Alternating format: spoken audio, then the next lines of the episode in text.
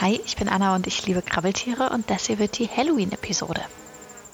Zuvor eine kleine Anekdote. Zwar bin ich sehr empfindlich, was blutige Filme angeht und meinem Freund ist das bewusst und er hat die wundervolle Angewohnheit entwickelt, mich vorzuwarnen, wenn irgendetwas eklig ist.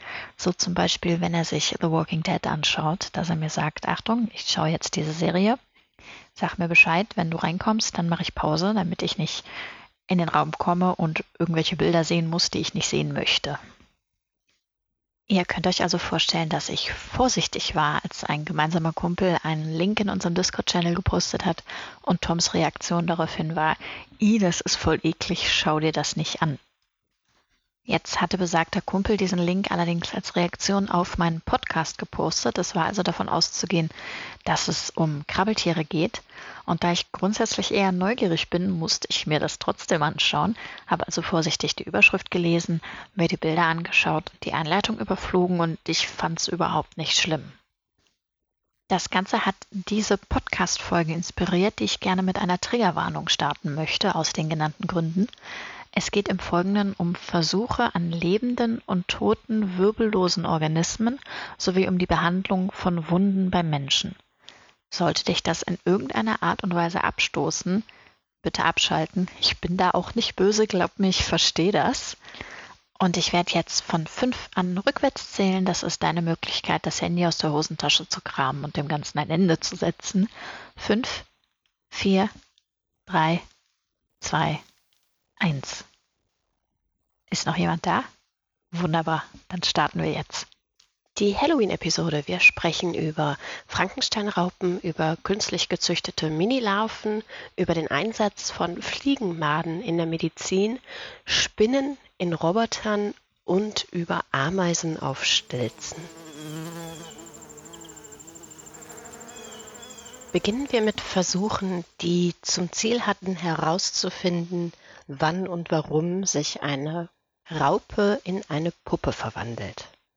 Der erste, der sich dieser Frage angenommen hat, war Kopek im Jahre 1922. Der hat Raupen einer bestimmten Gattung zu unterschiedlichen Zeitpunkten das Gehirn entfernt und hat dabei herausgefunden, dass es einen kritischen Zeitpunkt gibt, wenn zuvor das Gehirn entfernt wird, gibt es keine Puppe. Wenn es danach entfernt wird, verpuppt sich die Raupe trotzdem.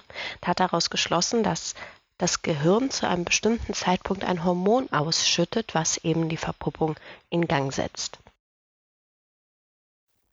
Inspiriert davon wurden dann 1936 bis 1939 von diversen Forschern Schnürungsversuche unternommen, wo man nicht die Gehirne entfernt hat, sondern die Raupe zu einem bestimmten Zeitpunkt abgeschnürt hat, um eben den Blutfluss zu unterbinden.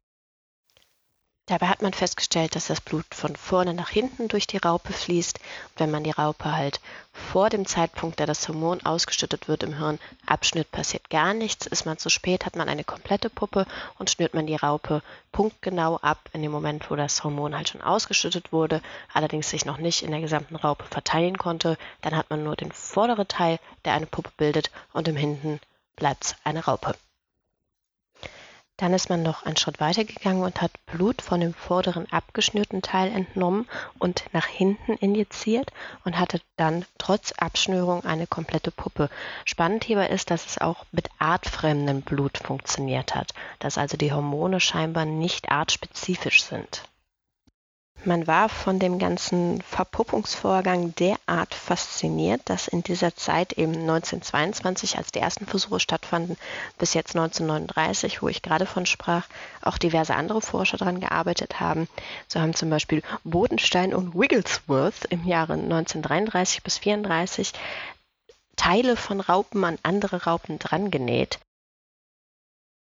Das ist der Grund, weshalb ich im Intro von Frankenstein-Raupen sprach. Man hat Teile von Raupen genommen, die noch nicht vor der Verpuppung standen und hat diese an Raupen dran genäht, die kurz vor der Verpuppung standen. Also wenn ich Teile sage, dann meine ich ein Beinchen oder ähnliches. Und die Transplantate unterwarfen sich immer der Häutung des Wirts. Das hat auch andersherum funktioniert. Ein Teil von einer Raupe, die kurz vor der Verpuppung stand, an eine jüngere drangenäht und das Teil hat sich nicht verpuppt. Dabei hat man eben dann festgestellt, dass die Menge des Hormons entscheidend ist, die im Blut vorhanden ist. Generell sind die Ergebnisse oder Schlussfolgerungen dieser Versuche mittlerweile unvollständig oder sogar veraltet. Es gilt aber trotzdem als Pionierarbeit in der Forschung. Im nächsten geht es um die großen Larven bzw. kleinen Imago. Da muss ich noch anmerken, dass es jetzt nicht mehr nur um Raupen geht, die eine vollständige Metamorphose durchmachen, Vollständige Metamorphose heißt, wir haben eine Raupe oder eine Larve, die frisst ganz viel, wird dann sehr dick, verpuppt sich und ist am Ende ein Falter, ein Käfer, ein Schmetterling. Sondern es geht im Folgenden auch um Insekten, die eine unvollständige Metamorphose durchmachen. Das heißt, wir haben eine Larve oder eine Nymphe, die frisst und wächst und sich häutet und immer größer wird und am Ende dann ein ausgebildetes Imago ist, ohne ein Puppenstadium zu durchlaufen. Und wir sind inzwischen in den Jahren 1937 bis 1942. Das heißt, wir haben ein bisschen Forschung hinter uns seit den ersten Häutungsversuchen von Kopek. Und inzwischen weiß man um die Corpora alata. Das ist eine Drüse im Hirn der Insekten, die wohl ein Hormon ausschüttet, dessen Funktionsweise man nun genauer bestimmen möchte. Zunächst hat Pifo im Jahr 1940 weiter an Raupen experimentiert und hat da diese Drüse operativ entfernt oder hinzugefügt. Dabei hat er festgestellt, dass wenn er jungen Raupen diesen Stoff wegnimmt oder diese Drüse wegnimmt, dann bilden sich Zwergpuppen. Das heißt, die Raupe verpuppt sich viel zu früh. Und wenn er älteren Raupen viel von diesem Stoff injiziert, dann machen sie eine weitere Häutung durch, ohne sich zu verpuppen und werden dementsprechend Riesenraupen. Allerdings haben diese großen Raupen oft nicht mehr lange gelebt. Anders ist das wohl bei Stabschrecken. Das wurde kurz darauf von jemandem namens Flugpelder herausgefunden. Ein genaues Datum liegt mir hier nicht vor.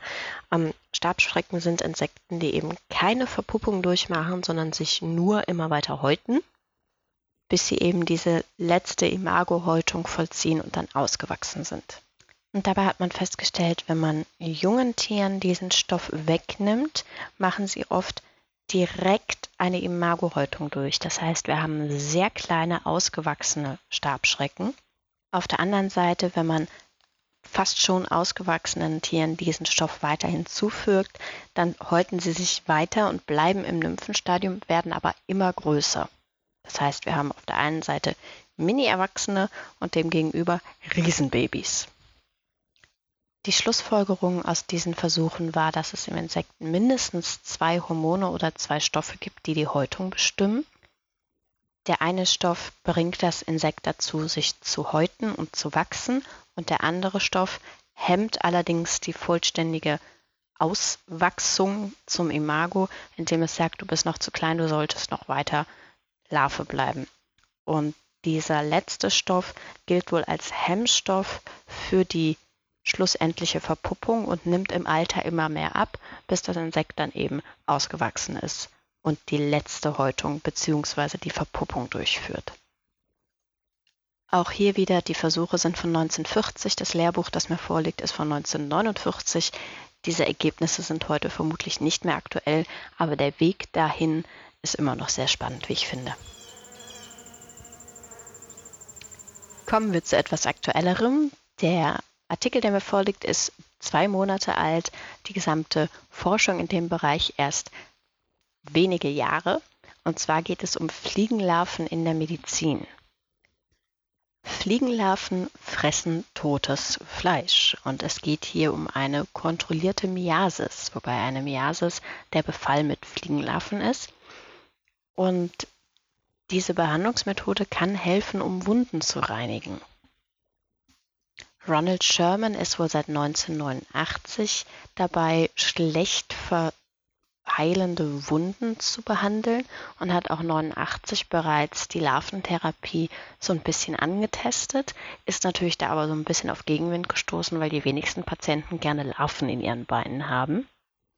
In einem Interview auf Entomology Today, was eben vor zwei Monaten erschienen ist, spricht er allerdings davon, dass wir allein 100.000 Amputationen jedes Jahr haben in den USA, allein durch nicht verheilende Wunden.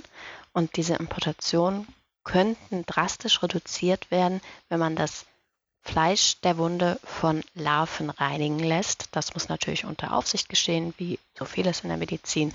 Dann werden die Larven da reingesetzt, tun ihren Job, werden wieder rausgenommen und danach kann die Wunde heilen, weil die Nekrose eben beseitigt wurde. Eigentlich ziemlich easy, ziemlich schnell zu verstehen, wollte ich hier trotzdem auf jeden Fall mit aufnehmen, weil es ja schon so einen Gruselfaktor hat, die Vorstellung, dass man Larven gezielt in Wunden setzt. Aber es ist auf jeden Fall ein unfassbar spannendes Feld, finde ich. Und da müsste man auch so ein bisschen, ja, Hemmungen fast schon abbauen und eben schauen, dass man Tiere, die ein Stigma haben, eben nutzt, um positive Dinge zu erreichen. Im Vergleich zu der Hormongeschichte war das schnell und einfach und die nächsten beiden gehen genauso flott. Wir sind beim Spinnenroboter.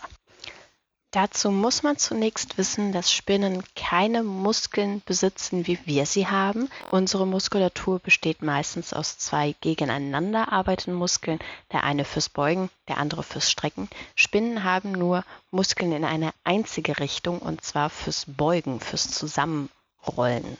Das Strecken der Spinnenbeine passiert durch hydraulischen Druck, sprich durch Blutdruck oder durch andere Körperflüssigkeiten. Das ist der Grund, weshalb eine tote Spinne immer zu einem Ball zusammengerollt ist, weil eben der Druck fehlt, um die Beinchen wieder zu strecken. Forscher der Rice University haben sich genau dieses Phänomen zu Nutzen gemacht, um Spinnen als Claw Machine einzusetzen, um in Zukunft eventuell Roboter zu bestücken. Dabei werden toten Spinnen mit einer Nadel eben Flüssigkeiten injiziert, was dazu führt, dass die Beinchen sich ausstrecken und wenn ich die Flüssigkeit wieder rausnehme, dann rollt die Spinne sich wieder zusammen. Ich werde euch im Blog ein Video verlinken, wo sie das ganze Prinzip noch einmal erklären, aber auch zeigen, wie sie es geschafft haben, mit dieser toten Spinne Kleinigkeiten von A nach B zu bewegen und außerdem einen Stromkreis zu unterbrechen, um eine LED auszuschalten. Der Gedanke dahinter ist wohl, dass man mit Hilfe dieser Spinne kleine Plastikteile ersetzen kann, die aktuell genutzt werden als Greiferchen in Maschinen oder Robotern. Und da die Spinne eben organisches Material ist, verfällt sie sehr viel leichter, ist also sehr viel leichter kompostierbar. Ganze steckt aber, soweit ich es verstanden habe, noch in den Kinderschuhen. Es ist noch nicht klar, wo kommen die Spinnen her. Kann man die Greiffähigkeit vielleicht verstärken, indem man größere Spinnen nimmt? Wie lange hält das Ganze überhaupt? Kann man das irgendwie vor dem Verfall bewahren oder muss man dann alle paar Tage diese Spinne ersetzen? Und woher kommen die ganzen Spinnen? Also Fragen über Fragen. Ich habe Fragen, ich würde gerne mehr erfahren, aber das Ganze ist wohl noch in den Kinderschuhen. Ich finde es aber einen sehr spannenden Ansatz. Und wollten wir nicht alle in einer Welt leben, in der tote Spinnen in Robotern sich weiter bewegen? Und die letzte Geschichte für heute handelt von Ameisen auf Stelzen. Wir kommen auch in dieser Folge nicht an der Ameise vorbei. Es geht um eine Gattung von Wüstenameisen, die eben in der Wüste lebt, wo es wenig Anhaltspunkte gibt, wenig Pflanzen, wenig Bäume, wenig andere Landschaftsgegebenheiten außer Sand und Düne. Und die Fragestellung war, wie orientieren sich diese Ameisen, um eben vom Nest zum Futter und zurückzufinden? Da liegt mir vor eine Studie von Matthias Wittlinger, Rüdinger Wehner und Harald Wolf aus dem Juli 2006, verlinke ich euch natürlich auch. Nächst wurden wohl Ameisen in einen Testbereich gebracht und durften vom Nest zum Futter und zurücklaufen. Dabei hat man festgestellt, dass die Tiere sehr zielgenau das Nest finden und wenn sie es nicht finden, eine Art Schlangenlinie vollziehen, ab dem Bereich, wo sie halt meinen, dass das Nest sein müsste, solange bis sie das Nest gefunden haben. Wenn sie stückchenweise ab waren, halt nicht sehr genau das Loch getroffen hatten. Nachdem man dieses Verhalten dokumentiert hat, durften die Ameisen wieder vom Nest zum Futter laufen und wurden dann am Futter allerdings abgefangen und manipuliert. Die Tiere wurden dergestalt manipuliert, dass einigen von ihnen Stelzen angeklebt wurden, sodass die Beinchen verlängert wurden, anderen wurden die Beine gekürzt, dass sie auf Stumpfen unterwegs sind und dann durften sie vom Futter wieder zurück zum Nest laufen. Dabei hat man festgestellt, dass die mit den zu kurzen Beinen den Weg zurück zum Netz deutlich zu kurz einschätzen und sehr viel früher mit ihrem Wiggle Dance anfangen, um das Nest zu suchen. Und die Tiere auf Stelzen sind grundsätzlich über das Ziel hinausgeschossen und haben dann weit ab vom Netz mit ihrem Wiggle Dance begonnen. Und die Tiere, die halt immer noch ihre normalen Beine hatten, haben das Nest gefunden.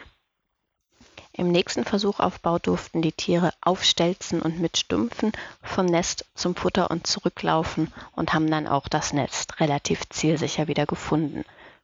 Was sie also in dem einen Versuchsaufbau irritiert hat, war Unterschied der Beinlänge auf dem Hin- und auf dem Rückweg.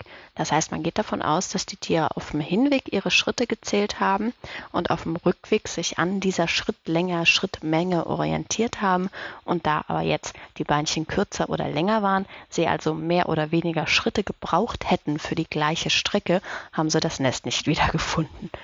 Ganz schön gemein, aber irgendwie sehr spannend. Und auch ein wunderbares Beispiel dafür, wofür man als Entomologe bezahlt werden kann. So, das war's für heute. Ich fürchte, dass diese Folge generell ein bisschen kratziger geklungen hat als die davor, was daran liegt, dass ich die letzte Woche erkältet war und einfach nicht mehr länger warten wollte und das Ganze heute aufzunehmen. Aber eine gewisse Zombie-Stimme hat doch auch ein bisschen was von Halloween. Wie immer findet ihr alle genannten Links, meine Quellen und das Ganze in Blogform auf blog.anjoillustration.de. Das ist blog.anjoillustration.de. Schreibt mir, textet mir, meldet euch. Bis dahin, tüdelü.